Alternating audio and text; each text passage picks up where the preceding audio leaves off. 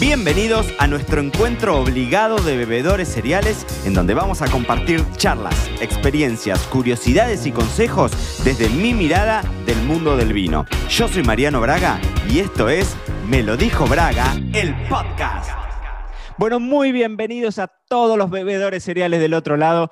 Bienvenidos a un nuevo episodio de Me lo dijo Braga, el podcast. Y hoy estamos de celebración, pero de celebración literal. Porque resulta que me acabo de enterar que nuestro entrevistado, que lo tenemos del otro lado, en la ciudad de Olavarría, en plena provincia de Buenos Aires, en Argentina, hoy y solo hoy, en el día de hoy, está cumpliendo 10 años desde que abrió su vinoteca, el Club del Corchi. De ese tema vamos a hablar porque tengo del otro lado del mundo a Luciano Estrafase, que va a ser nuestro entrevistado del día de la fecha. Luciano, ¿cómo andás? Bienvenido al podcast.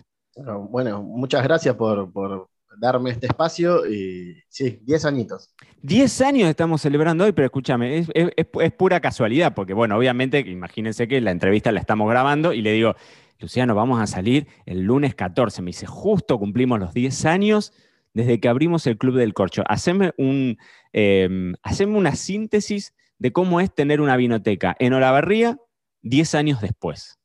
Uh, hoy es una hermosura, hoy, hoy disfruto un montón. Hoy, lo que propongo funciona.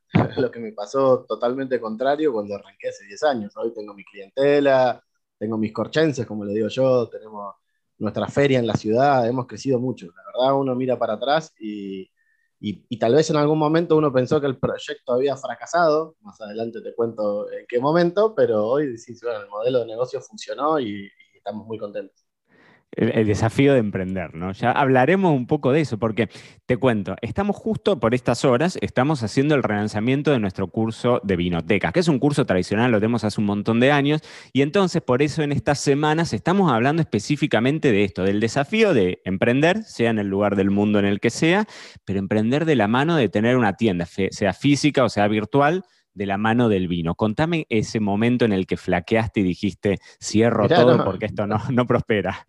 Va a parecer publicidad, pero yo, no sé si te acordás vos, esto lo hemos hablado en algún momento, pero en el momento en el que flaqueamos, yo estaba con mi socio de, Capital, eh, Lionel Raimundi, que medio que lo arrastré yo a poner la vinoteca porque el apasionado era yo y él era el que tenía el dinero, entonces dijimos es por acá.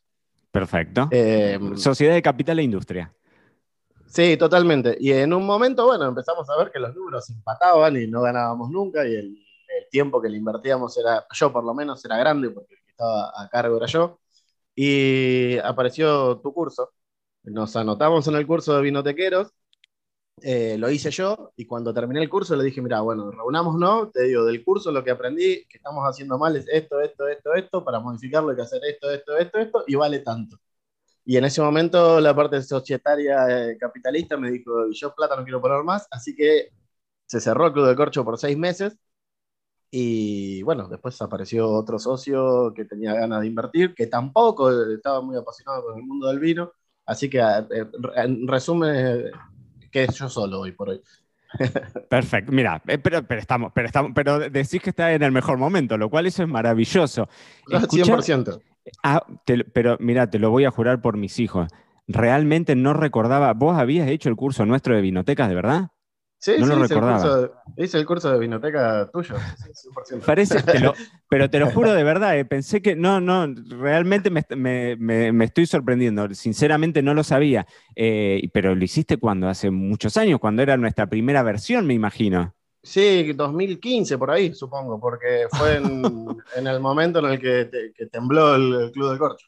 Qué grande. Y entonces, para, contame esto porque mejor testimonio que el tuyo no voy a haber encontrado jamás. Y, cómo fue, y, ah, bueno, no sé, en ese entonces también yo tenía una estructura chiquitita. ¿Cómo llegaste al curso nuestro?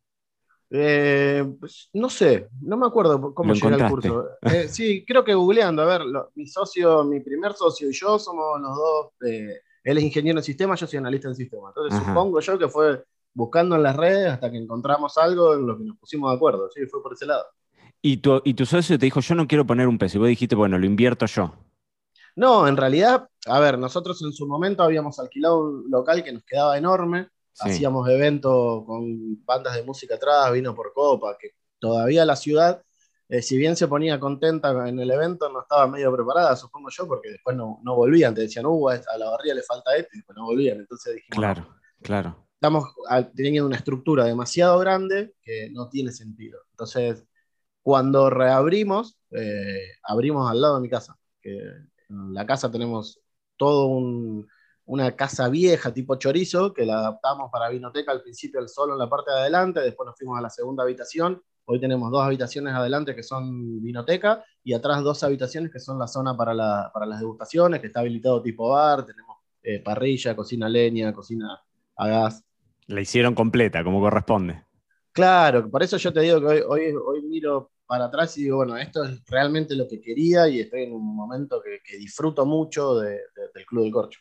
¿Y qué fue lo que cambiaste que hizo que cambiara también el modelo de negocio? ¿Qué cosas, así cuando dijiste, bueno, terminaste el curso y dijiste, hay cosas que tenemos que modificar, ¿te acordás específicamente cuáles eran esas cosas que, te hicieron ver ese quiebre? Sí, en, realidad eh, a, nivel curso lo que era modificar era un montón de cuestiones pequeñas de diagrama de, dónde estaba la, mercadería, tipo de mercadería, eh, horarios y, cuestiones de comunicación que, estaban errando. Para mí hubo tres cosas. Uno fue aprender esto. Dos fue tiempo, porque la gente en el boca en boca fue, fue creciendo y, me acuerdo que en esos seis meses que yo estuve cerrado como vinoteca, igual seguía haciendo degustaciones y la gente me pedía, che, ¿y por qué no vuelven las degustaciones? Y, la tercera es madurez de, de, mi parte y decir, bueno, a ver, no estoy preparado para estar ocho horas en una vinoteca esperando que entre gente. Busquémosle la vuelta por otro lado. Se armó un grupo de WhatsApp. Hoy son 270 en el grupo. Es un grupo en el que solo se habla de vino y de comida. Se pone pesado en algún momento, sí, pero bueno, es la única forma que se enteran de las degustaciones, así que es el precio que tienen que pagar.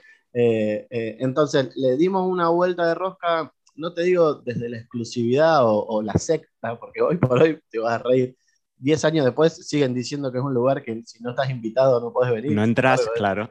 Es, lo más descontracturado que hay para, hablar de vino, para venir, para probar, para, escuchar, para charlar un rato. Somos recontra descontracturados, pero bueno, e, esa cuestión de, entre comillas, exclusividad y no tener horarios comerciales se fue generando una especie de mística y la gente tomó pertenencia y funcionó.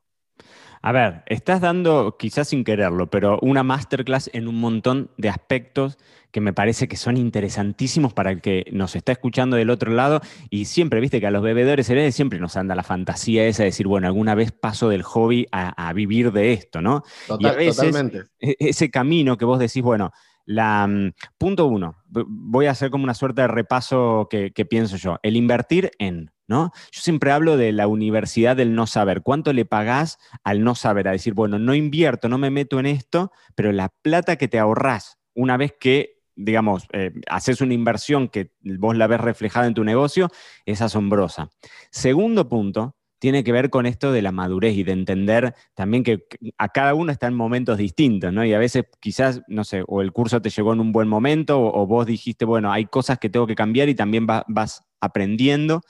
El otro tema que me parece espectacular, esto que hablaba de los corchenses, o sea, vos ahí estás fomentando y generando un concepto que es el de la comunidad, que es fantástico, porque el mundo del vino, todos los mundos, pero el mundo del vino, siempre los que trabajamos en el mundo del vino trabajamos en entornos lindos, divertidos, entretenidos, la gente está, claro, está con esas ganas de pasarla bien, ¿no? Y vos armando un grupo de WhatsApp, ¿no? Son todas herramientas que las vemos una y otra vez en el curso. Hablando de armando un grupo de WhatsApp, lo que generas no solamente es un sentido de pertenencia, sino que lo que generas también es que haya un sentido de comunidad en donde, che, el viernes tenemos una cata, y uno dice que sí y el resto se suma también. O sea, es algo en donde todos van, eh, ¿no? Se va, se, va, se va multiplicando, ¿no? ¿Funciona un poco de esa forma el grupo de WhatsApp, por ejemplo?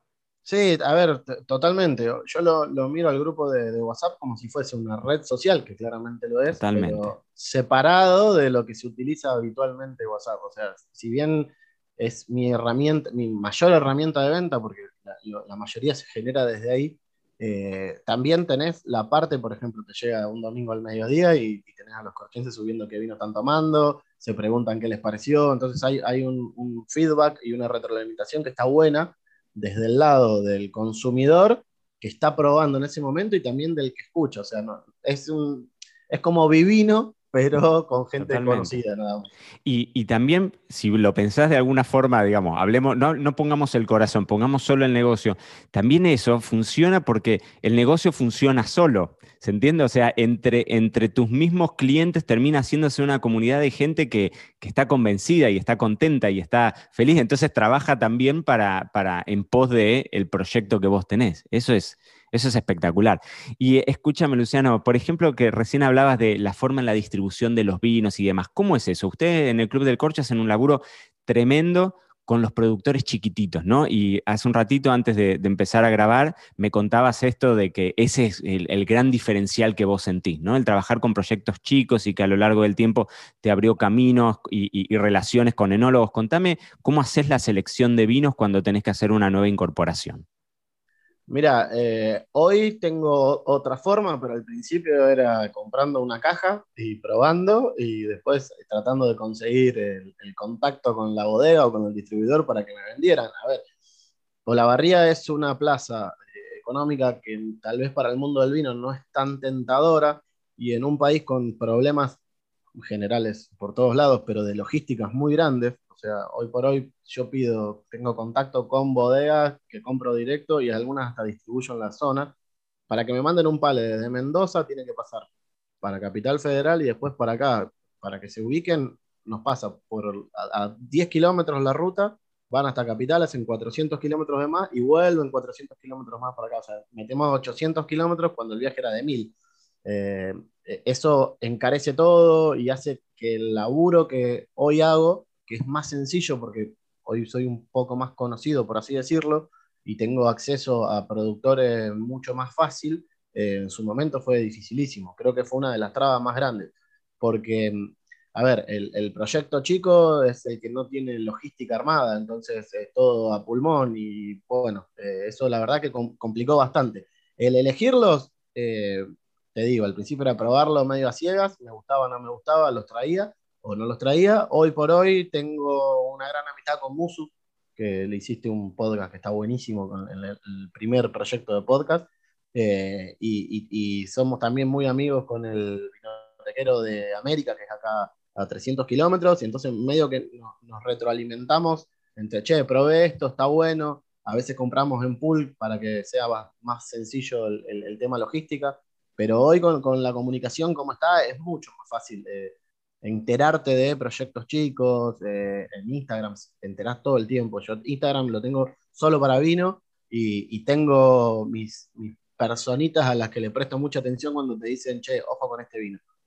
Claro.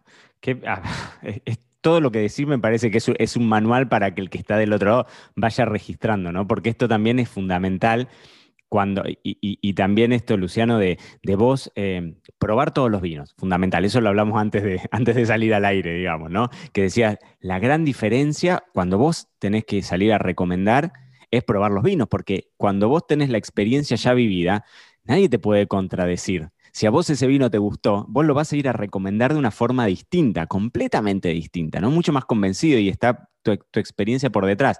Y por el otro lado también la importancia de capacitarte porque seguramente me imagino que los corchenses irán a buscar eso, te, tocarán el timbre y te dirán qué novedad tenés. Entonces ahí tenés que estar vos para responder o no.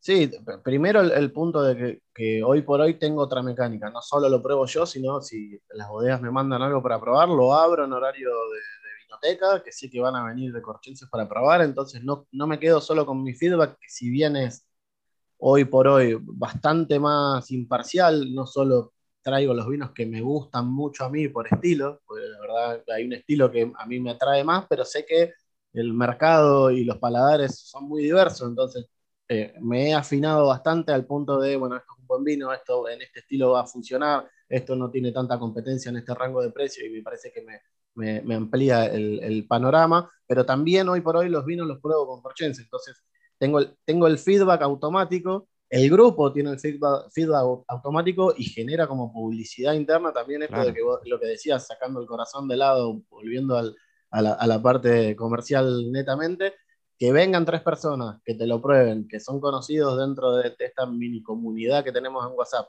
y que te den un visto bueno, ya el vino arrancó con, doble empuje. O sea, no solo el mío, sino con, con corchenses eh, normales, por así decirlo. Totalmente, totalmente. Luciano, y recién hacías otro, eh, otro panorama que me parece muy interesante para todos los que hemos vivido en el interior y demás, que es cierto, Argentina es un país muy grande y con algunos temas logísticos que son complejos. ¿no? Yo siempre lo contaba en Pampa Roja, nosotros teníamos el restaurante en La Pampa y los vinos de La Pampa iban hasta Buenos Aires y me los mandaban desde Buenos Aires. O sea, haciendo un gasto logístico increíble y con, semanas que tardaban en llegar, ¿no? Pero, y, y esto es interesante también porque no todas las realidades son iguales. Me imagino que cuando hablarás con Musu, no debe ser la misma realidad que te pasa a vos en, en, Olavarría, lo que pasa en América, es decir, en, en el interior la realidad es diferente, ¿no? Todo, inclusive el manejo de las bodegas, los acuerdos que logras con bodegas, los descuentos, los márgenes, todo esto, ¿no? Que, es histórico. Ahora, una cosa que decías que me parecía muy interesante es que con algunos eh, proveedores puntuales, por ejemplo, vos les proveías también, o sea, funcionabas como distribuidor en la zona. Y eso me parece interesante porque es nuevamente abrir la cabeza a nuevos negocios y que la venta de, o sea, el negocio de una vinoteca no es solamente el abrir puertas y esperar a que pasen. Y una de esas eh, opciones puede ser esto, de proveer a restaurantes. ¿Cómo funciona esa parte de vos como representante o como distribuidor de otras bodegas? Y mira, todo empezó teniendo muy buena relación con, las bodegas. La verdad que a mí todavía me pasa que viajo a Mendoza y, me sigue sorprendiendo el nivel de, de recepción que tienen, de, trato. hay cosas que todavía no, no, creo merecerlas, por así decirlo, ¿no? A ver, uno no, no debería. No soy merecedor de, tanto amor, decís vos. No, pero por, ejemplo, el, último viaje estuvimos con David Bonomi y Eddie del Popolo en, en y yo miraba para lo que y decía, loco, no puedo creer que yo esté acá y que la última frase sea de Eddie diciendo, chicos, muchas gracias por venir y por comunicar el vino así, o sea, decir, no sé si es para tanto, eh, y, creo que, en eso, del, comunicar desde, desde la pasión, de, entre comillas, molestarlos al principio con, con tema de, che, me mandas un audio que voy a hacer una degustación en la barriga. ¿Dónde queda la barriga? La primera pregunta. Centro de la provincia, claro. ¿Cómo no van a eh, conocer a la barriga? No te me achiques a hacer el favor. Sí, pero eh, los, los, mendocinos, viste que son medio. Eh, solo Mendoza. no, y, buscar audios y buscar que se conecte alguien por. No había su, su momento. O, o, por llamada telefónica en el medio de una degustación para que nos cuenten de los vinos. O sea, eso fue generando una notoriedad en, la industria que, me benefició al punto de, che, mira, este vino que nos compras vos, eh, como los distribuidores están todos en capital y el, interior siempre queda medio desprotegido en cuanto a visitas, que te manden listas y esas cuestiones, ¿por qué no nos das una mano y distribuís lo que es la zona? Acá tenés Azul, tenés Bolívar, tenés Tandil bastante cerca, que Tandil está bien atendido porque es una ciudad bastante más grande, pero a lugares chicos como América mucho más complicado que tengas alguien que represente la bodega, que esté dispuesto a ir con los vinos, a hacer una degustación, a comunicarlos. Entonces, desde ese lado me abrió puertas del estilo de poder representar bodega del talle de revancha, Louis, eh, esas. Lindo, qué lindo, qué lindo, Luciano. Y escuchame una cosa que me pongo a pensar, ¿no? Porque decís, bueno, 10 años, 10 años en cualquier negocio es, mucho. 10 años en el negocio del vino es mucho. Y 10 años en el negocio del vino dentro de Argentina es, es un desafío, porque tenemos un montón de, ¿no? De, idas y vueltas y demás. ¿Cuánto cambió de ese 2012 que vos arrancaste al día de hoy la, el, el cliente? El público que, va a comprar tus vinos? ¿Cómo cambió? Oh, un montón, muchísimo, muchísimo. para que te des una, idea, una de las mayores frustraciones cuando abrimos al principio era que eh, venían a buscar vinos de los comerciales, de los que están en góndola, que yo siempre lo digo, no hablo de calidad, sino que cuando el volumen es más grande tienden a ser un poquito más estandarizados y, me parece que está bárbaro, van apuntan a otro nicho pero que me vinieran a buscar Dada a la biblioteca, te juro que era como un golpe recontrabajo de, de que hoy lo puedo domar de otra manera. En su momento era intentar explicarlo con mi poco, mi poco aprendizaje y mis palabras, tratar de llevarlos a proyectos nuevos, que la mayoría de las veces fracasaban el intento, Hoy por hoy no viene nadie a buscar dada a la vinoteca, ya saben que vienen a buscar proyectos chicos y tengo, qué sé yo, un 10% de los clientes que solo vienen cuando hay novedades. O sea, llegaron vinos nuevos y aparecen eh, a golpear.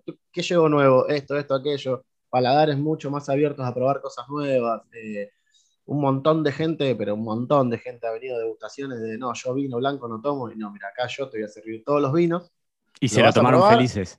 A lo sumo, si no te gusta, tenés un spitter, que es mentira, no se usa spitter en el Club del Corcho. Porque no se usa spitter, en general el spitter es toda una, mentira para los concursos, olvídate. 100%, 100%. Hay trabajo atrás, ¿por qué los vas a tirar? Eh, pero eh, eh, me ha pasado mucha gente, no, no tomo vino blanco, hoy tomo vino blanco, no tomo vino tinto, hoy tomo vino tinto, rosado, naranjo. el, paladar y el, nicho al que apuntamos nosotros como, como comercio ha crecido un montón, un montón. Y, también... Perdón, perdón, yo creo que, que viene de, parte de la industria también. Este cambio es a nivel general. Eso te iba a eh, decir. Para mí uno de los mayores errores que tuvo la industria siempre fue la comunicación, esa cuestión snob de que, que, siga habiendo gente hoy por hoy que no venga a una degustación porque, ah, no, yo no sé de vino. El vino es una bebida y hay que beberla. Después uno puede aprender un montón de cosas y está buenísimo y es lo que me apasiona de este mundo pero eh, la bajada de línea que había, qué sé yo, cuando yo tenía 15, 16 años, 17, ha cambiado mucho. Hoy tenés eh, enólogos mucho más cercanos que salieron de esa postura de rockstar a las que son inaccesibles y te contestan a través de cualquier red social. Tenés comunicadores como, como sos vos, que, bajan línea de una manera eh, correcta, entendible y que no deja gente afuera. Entonces me parece que, que, vino un poco de la mano, si bien uno aprendió y comunica de otra manera, también internamente, la ayuda que dio la, industria en la materia de comunicación fue vital. Sí, sí. Te iba a decir eso, ¿no? También, o sea, porque por un lado uno ve que hay un cliente que, es mucho más curioso y que le gusta esa novedad y demás, pero por el otro lado también creo que la industria se ha acercado como decís vos, siempre enmarcado en el que el disfrute está en el aprendizaje del que quiere aprender. El que no quiere aprender, mientras que beba vino, somos todos felices, ¿no? Eso, eso eh, queda completamente indiscutible. Pero por el otro lado, el rol que cumplís al frente de una vinoteca, y esto lo habíamos hablado un poco fuera, fuera de, aire, ¿no? Versus el, el, supermercado, las grandes cadenas que tienen su momento, que yo siempre defiendo que se compre el vino y demás, pero la vinoteca tiene, un, tiene, tiene detrás personas como vos que se forman, que se educan, que son culos inquietos y que están todo el día buscando novedades, que se esfuerzan por hacerte probar cosas distintas.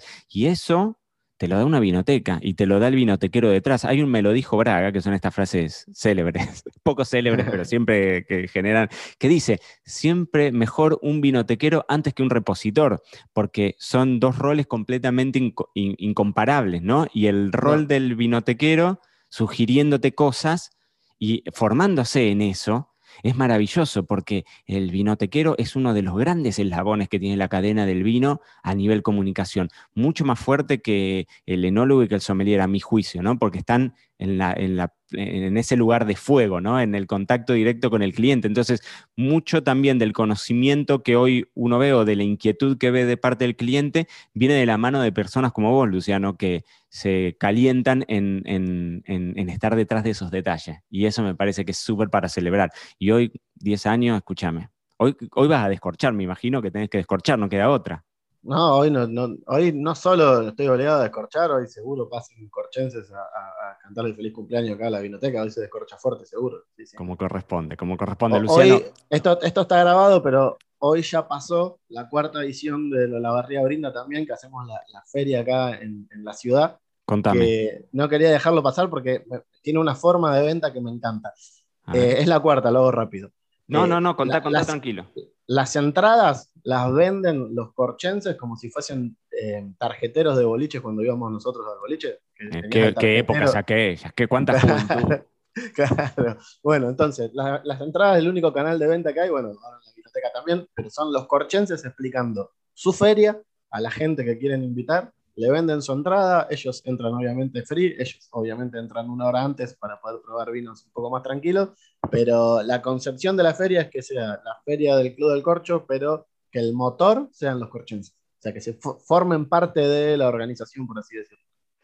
Mira, Luciano, yo no sé si algo de todo esto que a mí me parece de culto, muchas de las cosas que pusiste son el checklist que, nosotros, viste, en el curso también intentamos enseñar. No sé si algo de esto lo sacaste del curso, pero si no, creo que no va a haber episodio que sea mejor demostración de venta de que funciona el curso, porque efectivamente esto que vos decís estás, o sea, bien fanatizado con el concepto de comunidad y eso me parece algo que es maravilloso porque uno se siente parte. Los clientes son clientes y en un momento dejan de ser clientes para ser tus amigos, ¿no? Son parte de tu circuito, de tu círculo, de la gente con la que compartís cosas y, terminan siendo los embajadores también de, tu negocio y vos haces cosas que, que, son para alimentar ese negocio y, esa gente lo valora y, apuesta. Y entonces todos somos felices en torno al mundo del vino. Y me parece que ese es el objetivo que todos los vinotequeros eh, tienen, ¿no? O sea, yo como vinotequero en su momento, manejando vinotecas y demás, uno siempre quiere ese, tener un negocio que funcione, porque después uno tiene que pagar el alquiler y, pagarle la escuela a los nenes, pero en el mientras tanto disfrutar ese camino. Así que la verdad, Luciano, muchísimas gracias por haberte tomado el rato de conversar con nosotros. Me parece espectacular el laburo que hacen desde el Club del Corcho, que los pueden seguir en Instagram, arroba Club del Corcho, así tal cual. Sí, club guion bajo del corcho, que en ah, su momento el, guion bajo molestaba, pero alguien tenía ocupado el arroba que no lo usaba y no lo usaba, pero bueno, no me lo quiso dar. Perfecto, pero ahí te pueden, ahí te pueden visitar y obviamente que si andan por, por la barría tienen que pasar a hacerse una parada y, hacerse, y sumarse a esta comunidad de corchenses como corresponde. Sí, vengan que degustaciones tenemos todas las semanas. Ahora en breve inauguramos, espero que para cuando salga el podcast esté inaugurado un, un galpón de 80 metros cuadrados en el que vamos a hacer eh, menú por pasos, vendrán eh, chefs de otros lados a cocinar y, generar una, una, propuesta gastronómica atada al vino siempre, ¿no? Qué grande, qué grande, sí me gusta. Bueno, Luciano, gracias por haberte tomado este ratito, te mando un abrazo grande y ya nos veremos en algún momento, en algún recorrido por los caminos del vino como corresponde. Sí, muchísimas gracias a vos eh, por, el, espacio, obviamente, y, a ver, después de esta charla, debo decir gracias a vos también por el curso.